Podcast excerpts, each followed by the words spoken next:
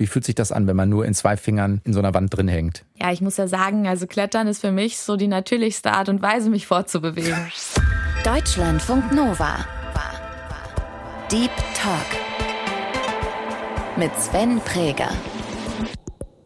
Und mein Gast ist diese Woche die Sportkletterin und Vize-Europameisterin im Boulder, Hanna Moll. Hallo Hanna. Hallo. Klettern gibt mir wirklich so viel. Das ist wirklich die höchste Form des Glücks, die ich da empfinde. Und das ist natürlich die beste Voraussetzung, um Höchstleistung zu erbringen. Im Wettkampf bin ich mir hundertprozentig sicher, dass ich noch mal leistungsfähiger bin als alleine im Training. Jetzt ist das meine Bühne, mein Auftritt und nichts kann mich noch stoppen. Im Endeffekt bin ich alleine auf der Matte und an der Wand und habe das Problem vor mir.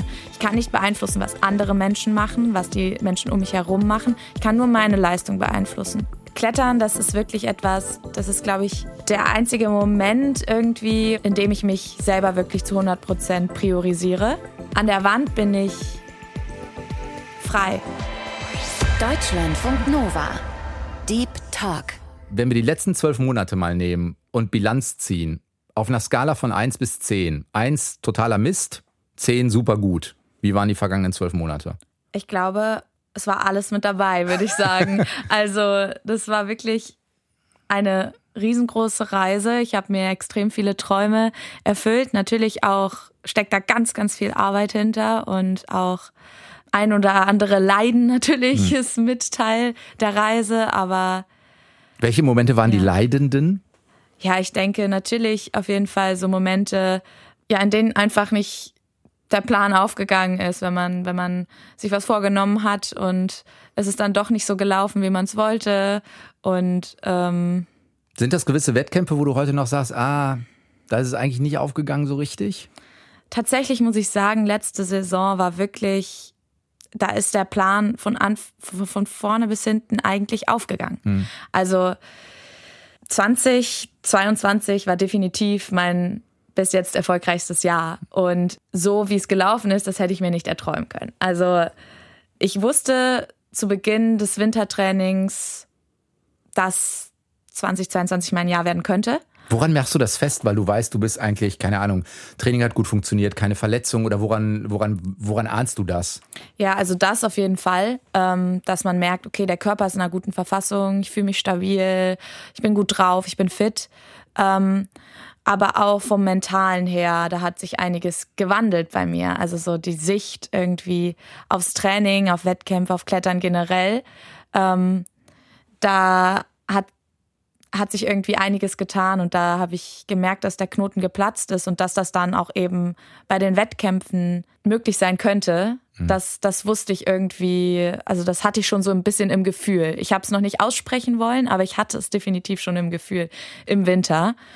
Ja, weil ich einfach für mich gemerkt habe, wie viel mir das Klettern einfach bedeutet. Das hatte ich schon immer. Also diese mhm. Liebe zu dem Sport hatte ich schon immer, aber ich habe am Anfang des letzten Jahres selber beschlossen, okay, ich streiche jetzt dieses Muss. Also das geht, das ja. hast du hingekriegt. Ja, und es ist, es war auch schwierig. Also ich habe ähm, also im Sinne von, ich muss jetzt gut sein oder ich muss genau. unter die Top 5 oder irgendwie ich sowas. Hab, ich habe viel trainiert, jetzt muss es gut mhm. laufen. Mhm. Das ist etwas, was sich jeder denkt.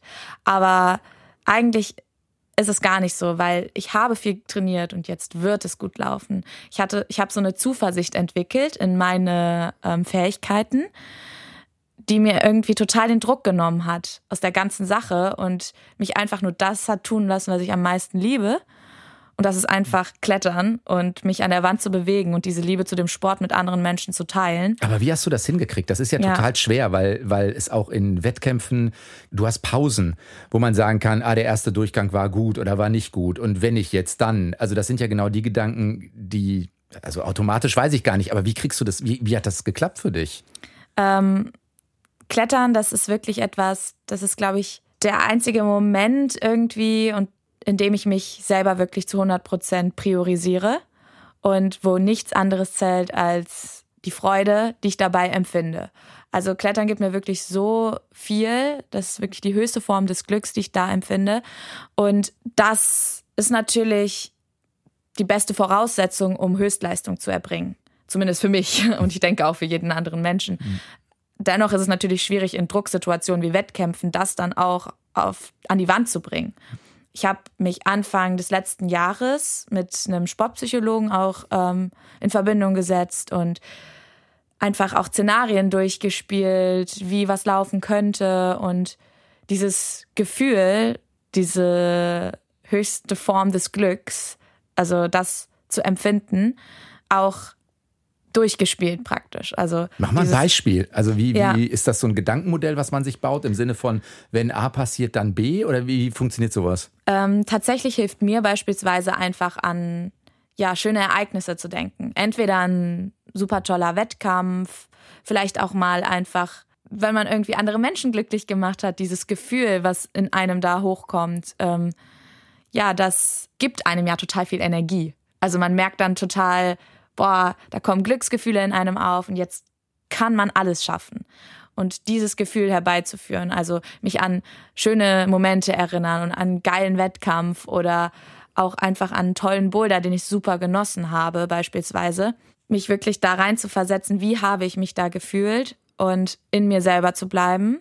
Auf der einen Seite mich von außen zu betrachten, aber gleichzeitig mich selber zu fühlen, weil es, man kann sich von außen betrachten und sieht sich als eine andere Person, mhm. aber dann ist es nochmal schwer, trotzdem schwer, das selber zu fühlen.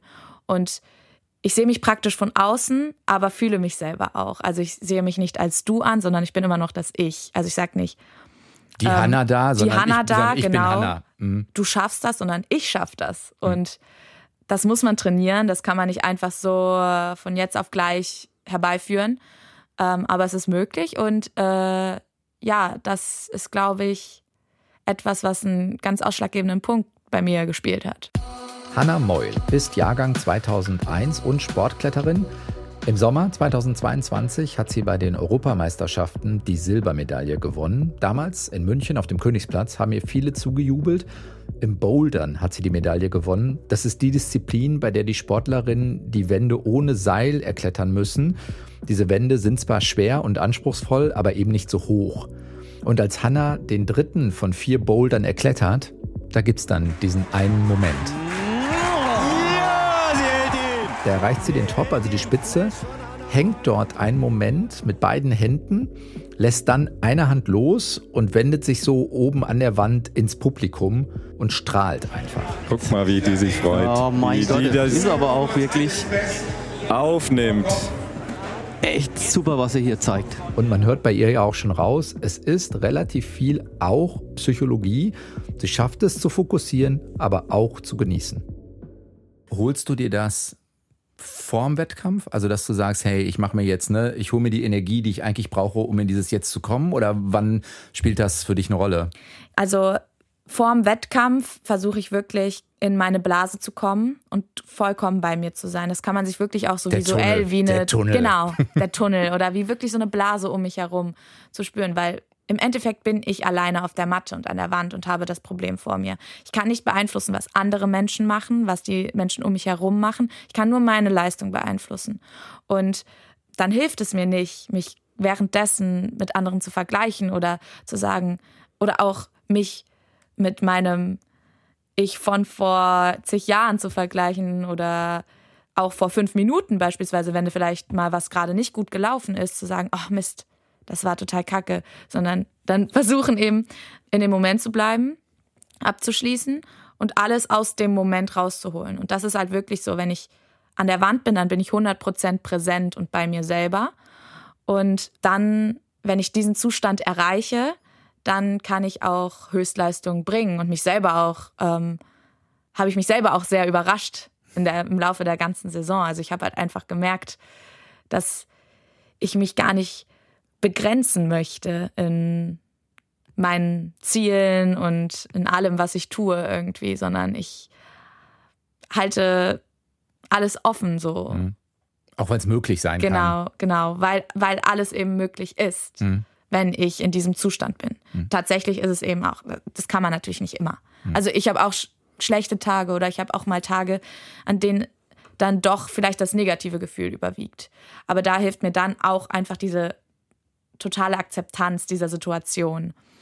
Dass ich das auch zulasse, weil ich bin ein sehr emotionaler Mensch und ähm, mir hilft es einfach dann total, die Emotion, die gerade da ist, zuzulassen, zu akzeptieren, der Raum zu geben, damit ich dann auch wieder abschließen kann und dann wieder besser irgendwie da rauskomme. Mhm und auch schneller rauskomme. Ist das dann trotzdem so, dass du sowas wie, also das werden die Bilder sein, die die meisten mit dir im vergangenen Jahr verbunden haben, wird München sein ja. und die Silbermedaille. Kriegst du das trotzdem hin, diese Mischung? Also auf der einen Seite, hey, ich bin in meinem Fokus, ich kletter das jetzt, weil ich vielleicht die Chance habe, hier was für mich Einzigartiges zum ersten Mal zu erreichen, eine Medaille. Und gleichzeitig ist das ja so eine tolle Situation. Man will ja auch nicht verpassen, dass da gerade Tausende von Leuten einem zujubeln. Also diese Mischung aus, ja, ich bin fokussiert, aber ich, ich nehme es auch wahr, weil es einfach was Besonderes ist. Geht das dann? Ja, also tatsächlich muss ich sagen, ich liebe, liebe, liebe Wettkämpfe, weil ich eben es so toll finde, diese Liebe, die ich für meinen Sport empfinde, mit anderen Menschen zu teilen. Und das geht für mich irgendwie so toll bei Wettkämpfen, weil man einfach merkt, die Leute hinter dir, die pushen dich, die feiern ein und ähm, das heißt, das nimmst du schon wahr. Ich nehme das wahr. Mhm. Also ich bin zwar in meinem Tunnel, aber mich pusht es auch, wenn die Leute hinter mir jubeln und mich anfeuern. Das gibt mir irgendwie so Flügel und total viel Energie und nochmal mehr Energie, als wenn ich tatsächlich ganz alleine irgendwie im Training auf der Matte sitze. Also im Wettkampf bin ich mir hundertprozentig sicher, dass ich nochmal leistungsfähiger bin als alleine im Training wenn mich die Leute anjubeln. Und das größte Gefühl ist es natürlich, wenn du oben am Top hängst und du warst gerade total in deinem Film und du bist irgendwie den Weg gegangen, hast das Ziel erreicht, den letzten Griff und du drehst dich um und die Menge jubelt und dann kann ich einfach nichts anderes machen, als mit der Menge zusammen zu jubeln und zu feiern, wie toll dieser Sport ist. Ja. Wie häufig denkst du an München zurück? Ist das was, was ähm, noch präsent ist oder ist das was, hey, ich gucke jetzt in die Zukunft, da ist auch vieles möglich? Wie ist das für dich? Ähm, München ist auf jeden Fall, würde ich sagen, so einer der wichtigsten Wettkämpfe in meiner Karriere auch gewesen. Es ist ja gerade erst Anfang meiner Karriere, würde ich sagen, aber das hat mir einfach extrem viel auch wieder Zuversicht gegeben. Also vor allen Dingen, da ich davor schon recht erfolgreiche Weltcup-Ergebnisse in der Saison erreicht habe, mit auch zwei Silbermedaillen im Weltcup eben, wusste ich, okay, die EM, das ist so mein Höhepunkt der Saison. Ich habe voll darauf trainiert und mein Ziel war es wirklich in alle Finals zu klettern. Und natürlich habe ich auch mit dem Gedanken einer Medaille gespielt. Das lässt da aber schon zu. Also da ja. ist dann der Gedanke da, die Medaille ist möglich. Ja, ich habe es nicht ausgesprochen, mhm. bis, sie, bis ich zu, sie in der Hand gehalten habe. Ja. Genau. Ja. Aber der Gedanke war da. Natürlich. Ich finde auch, ähm, dass es wichtig ist, diesen Gedanken zu haben, weil es einfach dieses realistische Bild von sich selber, das ist, glaube ich, ganz, ganz wichtig, dass man sich selber realistisch einschätzt. Und das kann sich dann für den einen oder anderen so eher nach mehr Druck mhm. irgendwie anhören. Kann beides sein, ne? Ja, also, aber tatsächlich ist es für mich wirklich eher, dass es mich pusht. Was, was ist denn, ist so. wenn du jetzt sagst, okay, letzte Saison, also du hast einmal gemerkt, ja, da ist viel möglich und es hat auch ja viel geklappt. Und jetzt ist das Wintertraining da. Bist du so weit, dass du sagst, hm, so für 23 für die Saison gibt's gibt's die Ziele? Ja. Formst du die gerade für dich? Ja, also ich habe die tatsächlich auch schon vor Beginn des Wintertrainings geformt, die Ziele. Also natürlich bin ich erstmal aus, langsam aus der Saison herausgekommen, dann kam erstmal erstmal das ruhige Aufbautraining fürs Aufbautraining und während der Zeit habe ich aber schon angefangen für mich Ziele für die neue Saison zu formulieren, weil das mir total viel Motivation auch fürs Training gibt, wenn ich weiß, wofür mhm. ich trainiere. Und diese Ziele lassen mich halt jeden Morgen mit neuer, frischer Motivation aufwachen und mit total viel Elan ins nächste Training. Wie viel trainierst gehen. du jetzt gerade? Du bist ja jetzt gerade, jetzt ist äh, Ende Januar, wenn man so will. Mhm. Äh, Ende April hast du, glaube ich, vorhin gesagt, beginnt, äh, also bevor wir die Aufnahme gestartet haben, beginnt der Weltcup. Das sind noch drei Monate. Das heißt wahrscheinlich jetzt mitten im Training irgendwie. Richtig. Also wie sieht eine Woche gerade aus für dich? Gerade ist das Trainingspensum wirklich sehr hoch. Ich habe fünf Tage die Woche Training. Ich habe zwei Restdays, das ist meistens mittwochs und sonntags.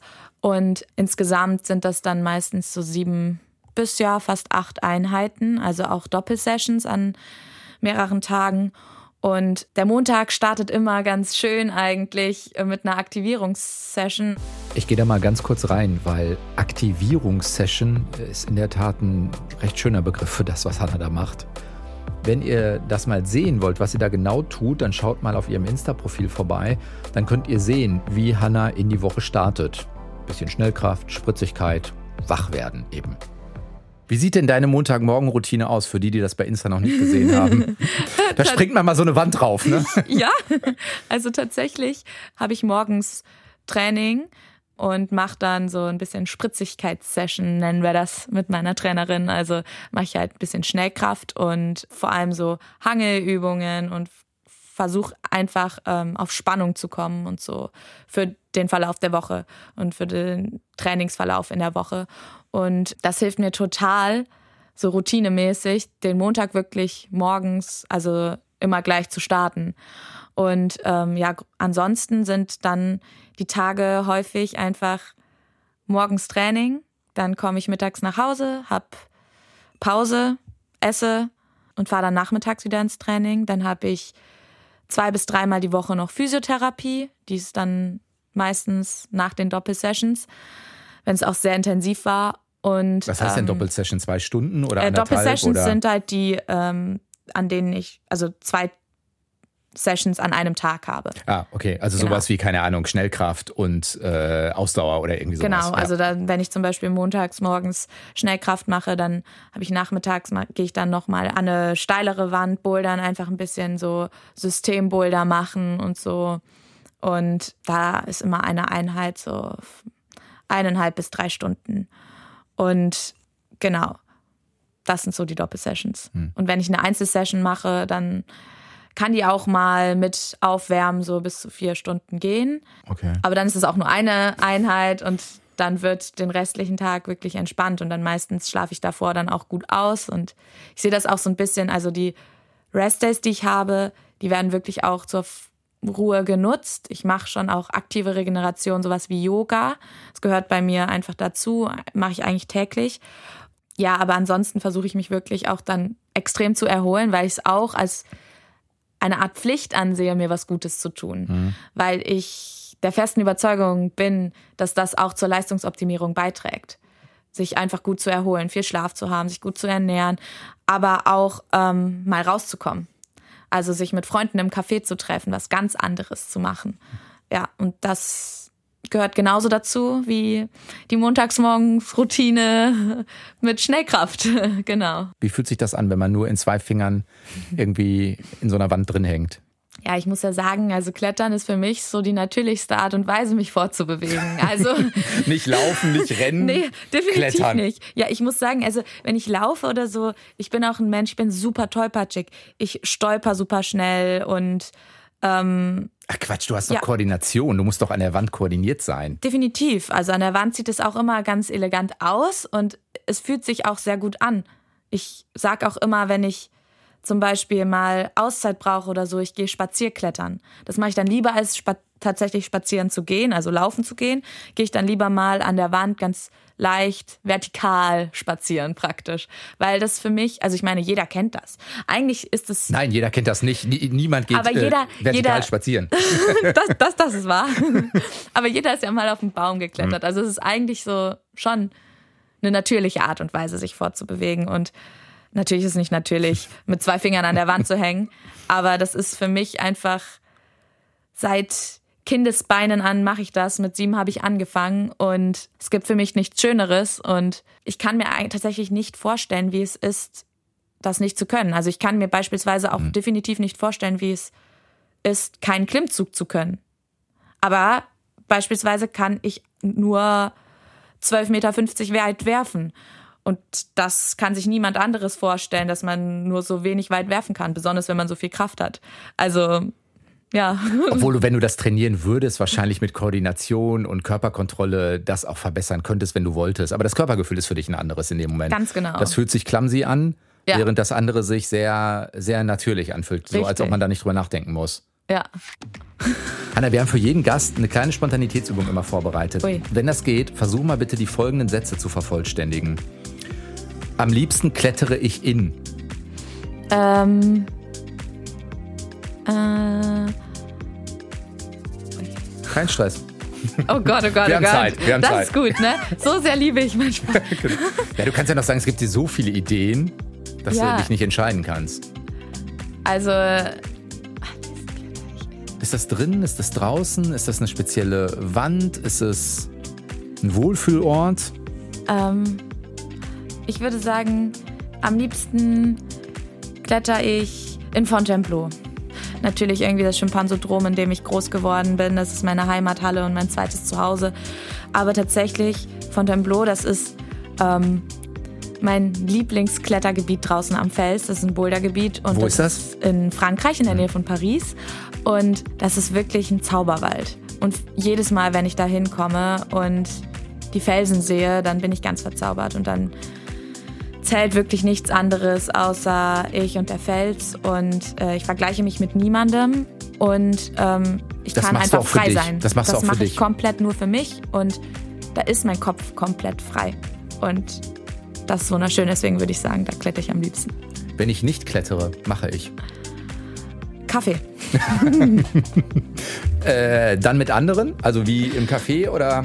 Ich gehe gerne ins Café mit anderen. Ich setze mich gerne alleine ins Café und trinke meinen Kaffee und lese dabei. Aber ich liebe es auch einfach, zu Hause zu sitzen, mir einen Kaffee in der Bialetti zu machen. Oder was ich jetzt ganz neu zu Weihnachten bekommen habe, eine eigene Siebträgermaschine. Deswegen, also Kaffee ist schon auch sowas, das gehört für mich sehr, das ist ein essentieller Bestandteil meines Lebens auch. Auf der Wohlfühlseite, höre ich ja, daraus. ja, total. Meine Hände pflege ich. täglich abends vorm zu Bett gehen mit so einer Art Wachs, weil die sind schon sehr beansprucht, das stimmt, durchs Klettern, ja. Müssen die irgendwann mal längere Pause kriegen? Also dass du wirklich mal sagst, ja, keine Ahnung, die müssen mal eine Woche, kann ich nicht, weil? Ist das manchmal so? Oder? Naja, man müsste natürlich, wenn man sich verletzt, also Ja, nicht klar, aber, äußerliche mhm. Verletzungen, da sehe ich wirklich drüber hinweg. Also da ist mein Leitfaden, der Schmerz ist dein Freund und dann nehme ich ihn dankend an, den Schmerz, denke mir, der macht mich nur stärker und Pain, geht weiter. Pain Embracing. Bei, bei Hannah Moll. Letzter Satz. Der Song darf auf dem Smartphone im Wettbewerb nicht fehlen. Da gibt es jetzt auch ganz, ganz viele. Eieiei. Ach so, nee. Aber einen natürlich, den ich immer davor höre, das ist Don't Stop Me Now von Queen. Das ist Wirklich? tatsächlich. Ich habe ihn diese Saison für mich entdeckt. Das, ich glaube, dass erst von meinem ersten Weltcup-Podium habe ich das Lied gehört, weil ich mir gedacht habe, okay, das ist jetzt mein, es war auch gleichzeitig mein erstes Finale und du genießt jetzt einfach diesen Auftritt. Du hast dir das so sehr verdient. Jetzt ist das meine Bühne, mein Auftritt und nichts kann mich noch stoppen. Und das, das hat mich Hat nicht ja auch gestoppt. funktioniert. Ja. Hat ja auch funktioniert. Hast du Angst davor, abzustürzen mal? Nein. Wirklich nicht? Das Absolut gibt's keine, nicht. ist, ist das, hat dieser Gedanke keinen Raum? Nee, also ähm, natürlich gibt es sowas wie Sturzangst oder sowas. Ich weiß ja, ich bin ja immer gesichert oder eben beim Bouldern fällt man auf dicke Weichbodenmatten. Ähm, aber wenn ich im Kletterflow bin, dann denke ich nicht übers Fallen nach, weil das ist ja definitiv nicht Ziel und Zweck, sondern ich möchte oben ankommen, ich möchte einfach immer, immer weiter. Und Fallen ist da für mich keine Option. Ich hatte auch früher, also man sagt, es gibt immer so einen Zuruf, wenn man ähm, gesichert wird und nicht mehr weiter will oder so, sagt man zu. Dann macht der Sicherer unten zu, also dann kannst du dich reinsetzen im Seil und Dann bist weißt du, du fest. kannst dich genau. ablassen sozusagen. Mhm. Ähm, und ich sag, sag niemals zu, wenn du noch die Kraft hast, zuzusagen, sondern einfach weiter, weil ich denke mir, wenn man noch die Kraft hat, zuzusagen, Man dann kann auch ich noch da auch noch, weitergreifen. dann kann ich auch noch den nächsten Griff erreichen und noch den nächsten Griff. Und ja, also fallen ist für mich keine Option. Oder stürzen, das, da denke ich gar nicht dran. Du hast vorhin gesagt, du hast mit sieben sozusagen angefangen. Ähm, Gibt es da eine Erinnerung dran, dass du weißt, ah, da ist zum ersten Mal diese, diese Leidenschaft geweckt worden bei dir? Ja, also ähm, die Kletterhalle, würde ich sagen, war so wirklich mein Lieblingsspielplatz damals. Also und ist es immer noch. Also wenn Wo ich ist die kletter, dann Hanna? bin Die ich Hanna kind. ist in der Halle. ja, genau. Wenn du kletterst, bist du Kind. Ja, das ist so.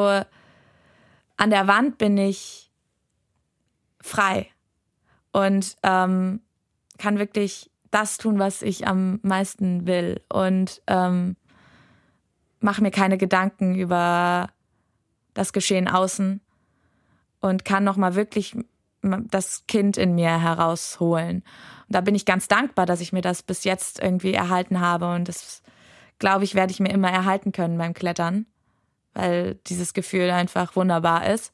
Ähm, und das Gefühl hatte ich schon immer. Das hatte ich auch schon früher. Also früher war ich, ich hatte schon immer meinen eigenen Kopf. Ich musste damals noch ein bisschen gelockt werden, um auch mal eine Route nach Farbe zu klettern, also so ein bisschen so eine vorgegebene Schwierigkeit zu machen. Ich wollte einfach immer bunt klettern und meine Trainerin hat mich dann ein bisschen mit Kaffeekeksen bestochen, dass ich doch mal auch die Route kletter. Ähm, aber ich habe halt Klettern spielerisch lieben gelernt. Und Das dieses heißt- Spiel ist immer noch da. Das heißt auch dieser, ja, ganz in diesen Moment reinzukommen. Ja. Das ist es. Das ist eigentlich, es spielt nichts anderes in dem Moment eine Rolle. Ja, ganz genau. Ja, ist ein Gefühl, was man im Leben, ich glaube, viele können dazu irgendwie relaten oder eine Verbindung aufbauen. Ist ein Gefühl, was man schwierig erzeugen kann. Absolut. Ja. Und da bin ich wirklich unendlich dankbar, dass mir Klettern das gibt. Ja. Was sagen denn deine Freundinnen dazu, dass Klettern für dich das Wichtigste im Leben ist? Ähm, also, ich glaube, es ist schwer zu verstehen, wenn man selber sowas nicht hat direkt. Tatsächlich natürlich Größteil der Freundescommunity von mir ist, sind Kletterer. Ähm, die teilen dieselbe Leidenschaft und dieselbe Liebe zu diesem Sport. Aber auch außenrum finde ich sehr, sehr viel Zuspruch eigentlich. Und ähm, tatsächlich nach München beispielsweise haben sich auch noch Grundschulfreunde von mir tatsächlich bei mir gemeldet und sind so total begeistert, dass ich das, was ich früher schon irgendwie für mich entdeckt habe, jetzt so sehr lebe. Und ich vergleiche Klettern nicht mit Menschen. Also Klettern ist was ganz anderes. Das, ich finde, das ist nicht vergleichbar. Sind das zwei verschiedene setze Kategorien ich, genau, sozusagen. Das Mhm. setze ich auch überhaupt nicht unter irgendwelche, also es ist nicht so, dass ich das priorisiere oder das priorisiere, sondern Klettern hat für mich Priorität, aber Menschen und Beziehungen eben auch. Weil das ist ganz, ganz, ganz wichtig. Das brauche ich auch. Ich bin ein sehr harmoniebedürftiger Mensch und das gibt mir auch Energie. Und ich glaube, das merken die Menschen um mich herum aber auch. Genau so. Würdest du für dich sagen, das ist auch, also diese Reflexionsarbeit, die du ja offensichtlich viel auch äh, gemacht hast, dieses, ja, sich selbst kennenlernen. ne? Ich weiß, was mir gut tut. Also sowas wie, ich bin ein harmoniebedürftiger Mensch und versuche das gar nicht zu verurteilen im Sinne von, ich muss mich da verändern, sondern ich muss vielleicht dafür sorgen, dass das in meinem Umfeld eine Rolle spielt. So, würdest du auch sagen, dass dieses sich selbst kennenlernen, annehmen, akzeptieren auch nochmal, dass das Teil dieses qualitativen Unterschieds ist, den du ganz am Anfang mal beschrieben hast? ich glaube, das habe ich tatsächlich durchs Klettern gelernt. Also durchs Klettern habe ich zum Beispiel einfach gelernt, mich auf eine Sache zu fokussieren und mich selber so sehr zu spüren und auf mein Gefühl zu vertrauen und darauf zu vertrauen, dass mein Gefühl das Richtige ist und dass es wichtig ist, Pläne zu haben und Routinen, aber dass es auch wichtig ist, intuitiv handeln zu können, weil zum Beispiel, also jeder Bode, jede Route ist anders. Du hast immer ein anderes Problem. Und diese Vielseitigkeit, die ist einfach so schön im Klettern. Aber das zeigt auch, dass einfach es mehrere Wege irgendwie gibt, ein Ziel zu erreichen. Also jeder klettert auch auf eine ganz andere Art und Weise. Und es hat mir einfach gezeigt, wie individuell das Leben auch ist und dass auch jede Situation individuell gehandhabt wird. Und dadurch habe ich mich natürlich auch nochmal ganz anders kennengelernt und versuche so auch natürlich Situationen, also oder habe gelernt, so auch Situationen irgendwie äh, anzugehen. Das ist nicht etwas, was ich, glaube ich, letztes Jahr gelernt habe, was diesen großen Unterschied gemacht hat. Ich glaube, da war wirklich eher dieses komplette, ja, diesen, diesen Druck des Muss rauszunehmen. Das war der wirklich entscheidende Faktor, aber ich glaube, dass grundsätzlich Klettern mir schon sehr, sehr viel beigebracht hat. Und nicht nur im letzten Jahr, sondern die ganze, mein ganzes Leben eigentlich lang. Ja. Das heißt, du hast auch nie irgendwann ein Motivationsproblem bislang gehabt, zu sagen, boah. Also klar, man hat mhm. nicht jeden Morgen gleich viel Bock zum Training zu ja. gehen, das ist schon klar, ne? Aber es ist ja was anderes zu sagen, hey, wenn ich einmal da bin, dann ist schon gut. Oder mal zu sagen, nee, ich merke, boah, da bin ich jetzt echt mal in einem Loch. Ja, also tatsächlich gibt es schon solche Phasen, definitiv. Und das ist auch etwas, das habe ich tatsächlich auch letztes Jahr gemerkt, weil nach, ich habe einfach gelernt, nach einem krassen Hoch kommt auch mal ein krasses Tief. Also normalerweise denkt man sich, boah, ich habe gerade einen Vize-Europameistertitel gewonnen. Ich muss jetzt eigentlich strahlend durch die Gegend laufen und voller Euphorie sein. Und das war danach auch, unmittelbar danach auch so. Ja, aber zehn Tage aber später sieht es vielleicht ganz anders genau, aus. Zehn Tage später war so, wow, was ist eigentlich gerade passiert?